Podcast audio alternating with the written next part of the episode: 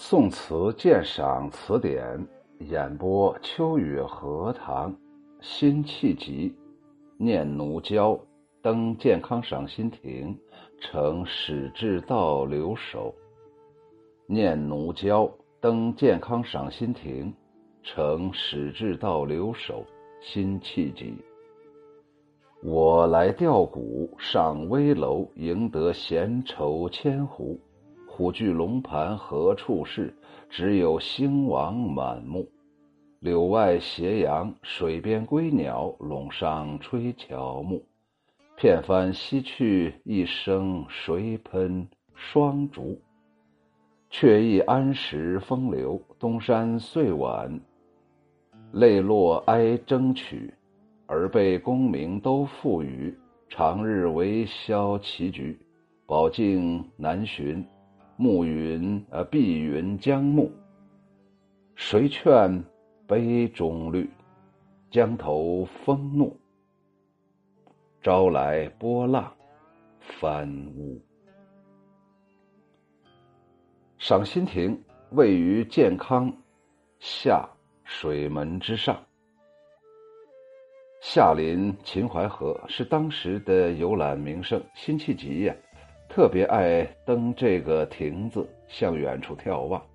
始留守至道，史正治字至道，他叫史正治，他的字叫至道，扬州人，高宗时候的进士。呃，除枢密院编修，也就是担任的是枢密院编修这么个职位。宋孝宗乾道三年到六年，也就是一千一百六十七年到一千一百七十年，之。健康府就是在健康府做知州，呃，兼健康行宫留守，沿江水军制置使，留守啊，也就是行宫留守。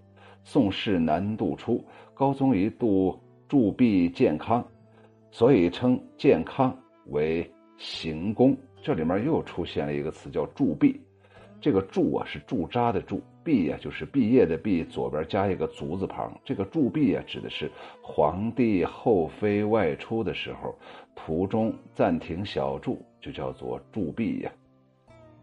那么，呃，比方说呀，他的意思就是，嗯，皇帝后妃外出途中暂停小住，或者帝王出行的时候，开路清道，禁止通行，泛指跟帝王行止有关的事情。呃，解释皇也可以解释成皇帝后妃外出途中暂停小住的地方，或者帝王出行的时候开路清道，禁止通行，这都属于驻跸。吊古啊，指的是凭吊古迹；危楼就是高楼，在这里指的就是赏心亭。壶啊，是度量容器，古人认为十斗为一壶。虎踞龙盘，形容健康城地势的险要。气势的峥嵘，兴亡指的是六朝兴亡古迹，偏重于王。垄啊，就是田埂，在这里泛指田野。乔木指的是高大的树木，片帆指的是孤舟。喷霜竹指的是吹笛子，喷呢就是吹奏，霜竹秋天的竹子，在这里借指的就是笛子。哎呀，这个喷霜竹啊，哎，这个我觉得太形象了。安石指的是谢安，字安石，东晋著名的政治家。风流指的是谢安风采照人，英才盖世。东山岁晚指的是谢安晚年。呃，泪落哀征曲，晋孝晋孝武帝的末年，谢安位高遭忌，权位太高，遭到他人的嫉妒。儿辈二句，说的就是谢安将建功立业的机会都交付给了儿辈。自己，呃，只是以下棋度日，宝镜难寻，欲知我者难觅呀！哎，知知知心人在哪儿呢？知音人在哪儿呢？碧云将暮，指的是天色将晚，欲指的是岁月消逝，人生易老啊。杯中绿，指的是杯中酒。呃，波浪翻屋，形容水势汹涌浩大。翻译出来就是我来凭吊古人的沉寂，登上高楼却落得个愁闷无穷。当年虎踞龙盘的帝王之都，今在何处呢？满目所见只是千古兴亡的遗踪。夕阳斜照着迷茫的柳树，水边觅食的鸟儿急促地飞回窝中，风儿吹拂着高树，掠过荒凉的丘垄。呃，一只孤独的船儿在秦淮河当中匆匆西去，不知何人把激越的寒笛吹弄。回想当年那功业显赫的谢安，晚年被迫在东山闲居。也被悲哀的筝声引起了伤痛，建功扬名的希望都寄托在儿辈身上，漫长的白日只有消磨在棋局当中，表明心计的宝镜已难于寻觅，岁月又将无情的逝去，谁能安慰我的情怀，共饮一杯酒呢？早晨以来，江上是狂风怒号，高浪似要翻倒房屋，真的令人。忧悚啊，担忧、惊悚啊！登览怀古之作，往往以历史的变迁寄予对国事的感慨，借古讽今，以雄身跌宕、以雄奇跌宕为胜。对于知己的唱和之作，往往是心语的倾诉，以诚挚深切是达的，以诚挚、以诚诚诚挚深切是最高妙的。要将这两种意思打合成一片，就需要糅合两种不同的美学风格，兼有雄深与温婉。这是一种难以达到的妙境，而本词显然达到了这一境界。这首词，呃，分以下几个方面下笔：首先，健康的地理形势，眼前的败落景象，并用东晋名相谢安的遭遇自喻，表达词人缺乏知音同志。呃呃，同志之事的苦闷，最后以长江风浪险恶暗指南宋的危局。开头的三句“开门见山”，直接点明了主题，抒发了内心的感情基调。然后再围绕主题一层一一曲的呃舒展开来。上危楼，赢得闲愁千壶，是说词人登上高楼，触景生情，引起无限的感慨。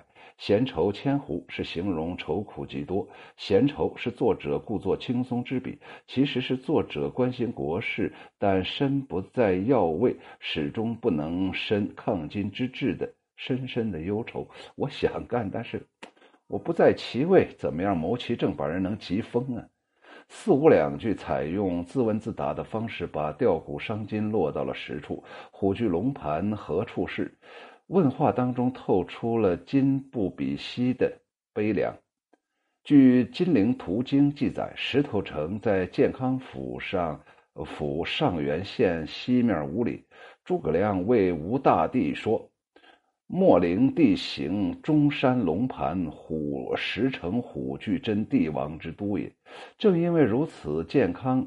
曾经成为六朝的国都，但在辛弃疾看来，此时却徒留空名和一片败亡的气息。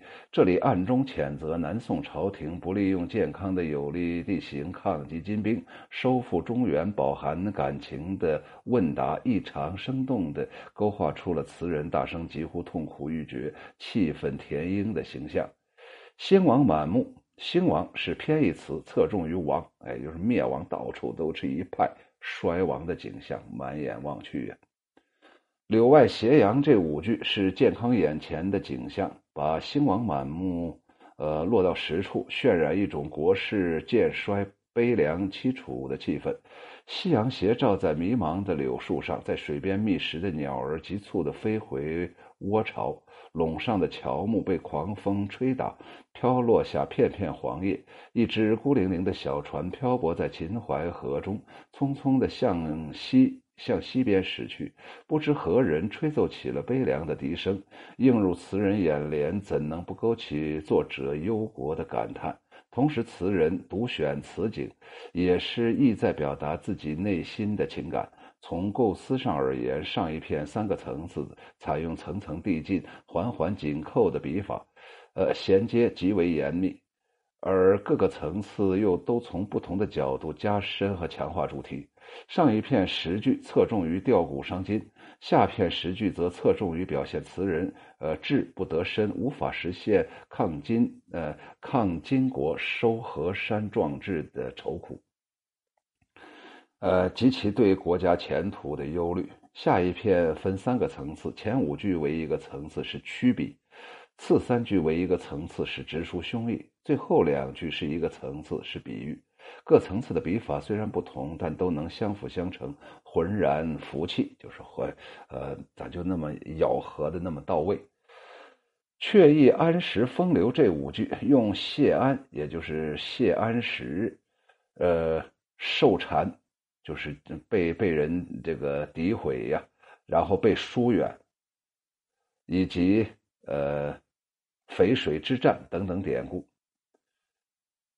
前三句写谢安早年寓居会稽，和王羲之等知名文人于意山水，言咏主文呢，没事就在山水之间呢，哎，在这钓个鱼呀，呃。呃，射个飞鸟啊，啊，搞一个娱乐活动啊，或者就是呃，写一些文章啊，风流倜傥，逍遥洒脱呀。作者借此表达自己本可以隐居安逸，但忧国之心使其使其呃使他呀尽小国事，以致泪落哀争取呀，成天呢想的都是国家的事情。晋孝武帝司马曜执政，谢安出任宰相，后来受禅被疏远。泪落哀筝曲是写谢安被疏远之后，孝武帝有一次设宴款待大将桓桓伊，谢安在座。桓伊擅长弹筝，谢安为孝武帝弹一曲呃怨诗，借以表白谢安对皇帝的忠心。和中耳见疑，就是被怀疑的委屈，声节慷慨，谢安深受感动啊。呃，那实际上应该是呃桓伊呀，给呃为这个谢安呢，呃弹一弹弹一曲怨诗。呃，孝武帝呀，颇颇有愧色。词人在此借古人的酒杯浇自己胸中的快垒，曲折隐晦地表达未见重用、志不得伸的情怀。而被这两句写谢安出任宰相未被疏远之前，派弟弟谢石和侄儿谢玄领兵八万，在淝水大败前秦苻坚九十万大军的事情。当这个捷报传到建康，谢安呢正在和别人下棋，谢安了无喜色，仍然下棋如故。别人就问谢安战况的时候，谢安才漫不经心地回答说：“ 小儿辈遂破贼，他们已经把敌人打败了。”这段历史啊，本来说明谢安主持国事沉着而矜持。可是辛弃疾改变了他的原意，把词意变成了建立功名的事让给小儿辈干吧，我只需整天下棋消磨岁月。不难看出，这里包含着词人壮志未酬、虚度年华的愁苦，同时也给予了义和派以极大的讽刺。辛弃疾，呃，为词啊，就是写词啊，气魄不亚于东坡呀，都属于豪放啊。但这里却屡用喻指，就是通过比喻来说，语含讥讽，可见长期的压抑使之极度的愤懑，而面对现实，除了无奈，更别无他法呀。欲静这宝静这三句，笔锋又又又又从历史转到了现实，词人。用寻觅不到宝镜，夜幕降临，无人劝酒，暗喻壮志忠心不被人所知，知音难觅的苦闷。这个宝镜啊，根据唐朝有个人叫李俊，写了一本书叫《松窗杂录》，记载呀，秦淮河有一个打渔人呢，打打到了一个宝镜，一网下去啊，哎，有一个宝镜在渔网里头呢，能照见五脏六腑。哎呀，渔人大惊啊。呃，失手宝镜落水了，后遂不能再得。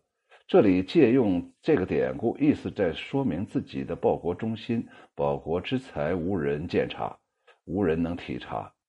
刘在熙也说：“稼轩词龙腾虎志，任古书中俚语授语一经运用，便得风流。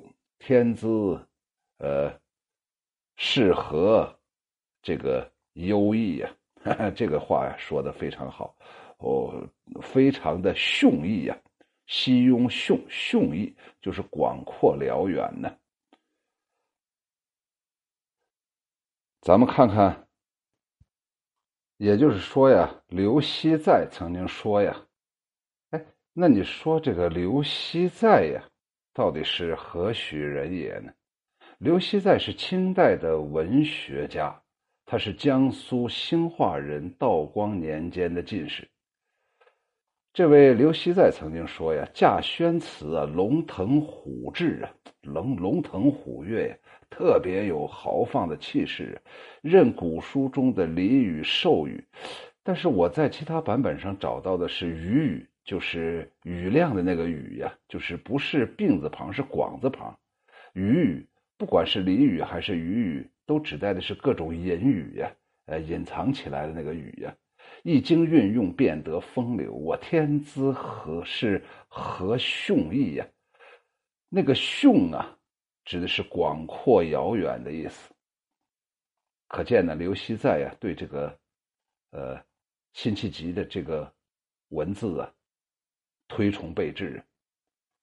的确。宝镜这三句感情基调虽然悲愤沉郁，但词句却含蓄蕴藉，优美动人。最后两句啊，境界悠远，寓意颇深呢。就是那个所谓的那个叫啥呀？叫做“天资何雄毅呀！”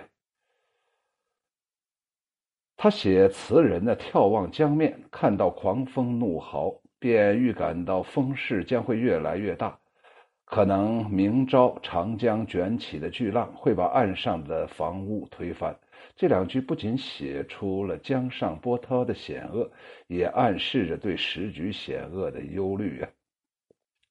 吊古之作大都抒发感慨或者鸣不平，辛弃疾写的尤其成功，感人至深呢。《宋史》本传称其称他呀雅善长短句，悲壮激烈，特别擅长写长短句，就是喜欢呃适合写词啊，擅长写词，而且写的这个词啊，整个这个调子是悲壮激烈的，既说明新词此类作品的豪放风格呀。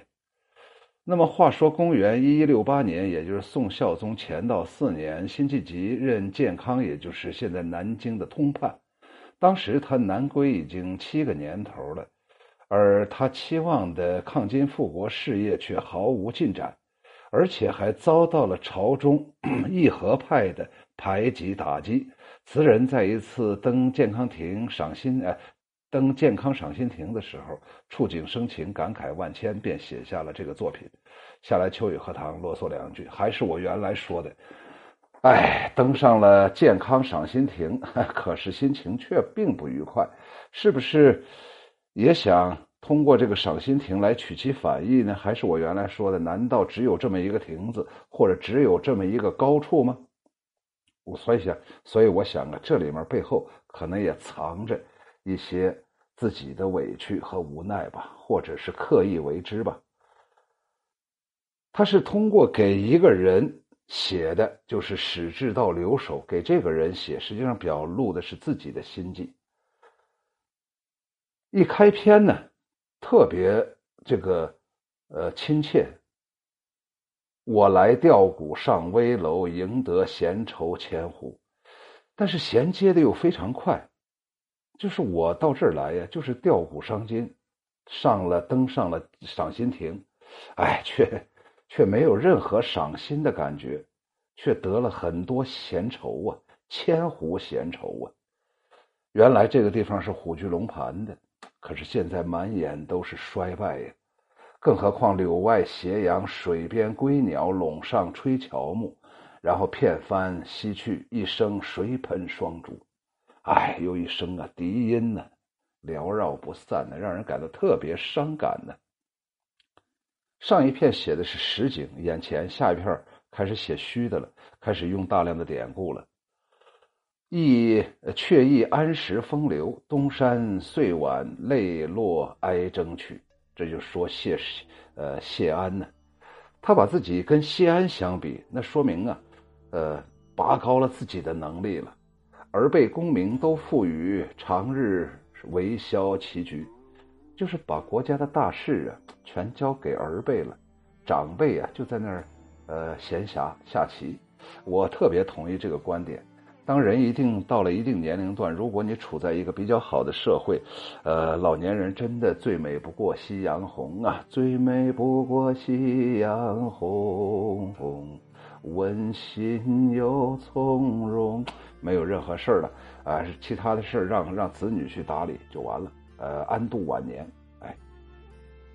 宝镜难寻，碧云将暮。刚才说那个宝镜，我觉着，哎呀，一个渔夫打上来一个宝镜，能照到自己的五脏六腑，好家伙，那就是 X 光，X 光啊，那就是到医院呢。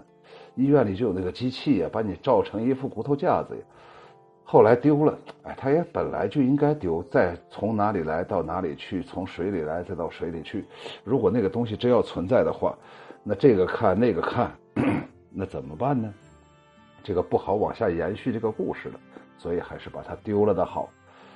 只不过在这里面，这个宝镜难寻，就是谁能看到我的五脏六腑呢？是朝廷吗？是皇帝老儿吗？还是我的同道中人呢？没有啊！碧云将暮，哎，我现在也到了自己的晚年了。人家呃谢安呢，呃有自己的儿子辈，我这儿子除了问我要田产以外，再啥都弄不成，所以心情很不好啊。谁劝杯中绿？谁劝我多喝两杯，把这些烦人的事儿全忘掉。此时此刻，江头风怒，招来波浪翻舞。本来应该安静了，本来应该是碧云将暮了，本来是东山岁晚了，本来这时候应该喝酒了，却怒涛啊，声声传来，让人感觉到特别危急呀。所以呀，整个这首词让我能感觉到，呃。不断的转换，由静态变成动态的场景，由眼前和呃这个呃虚幻，这个虚幻当中有典故，有历史传说，也是不断的在眼前呢，呃换这个场景。哎呀，辛弃疾呀，用用如椽大笔呀，在我们眼前写出了波澜壮阔的这么一段历史，既有眼前的，也有过往的。我们经常说呀，这个辛弃疾掉书袋，但是刚才我看到那一句话，我倒觉着还是有道理的。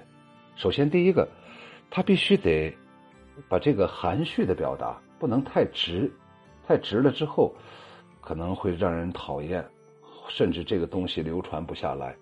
第二个呀，人家本身呢就想通过拿捏这个俚语呀，或者叫授语还是语语，一经运用。即变得风流啊，这个拿捏的特别好，信手拈来，更能表现出自己呀，能体现出自己写作的能力呀。所以我觉得掉书袋呀，也有它掉书袋的好处呢。有的人想掉，还掉不成啊。念奴娇登健康赏心亭，乘始至倒留守，辛弃疾。我来吊古上危楼，赢得闲愁千壶。虎踞龙盘何处是？只有兴亡满目。柳外斜阳水边归鸟，陇上吹乔木。片帆西去，一声谁喷霜竹？却忆安时风流，东山岁晚，泪落哀筝曲。耳背功名都付与，长日为消棋局。宝镜难寻，碧云将暮。谁劝杯中绿？江头风怒，朝来。波浪翻屋。谢谢收听，欢迎大家关注、订阅、评论，感谢对我的支持。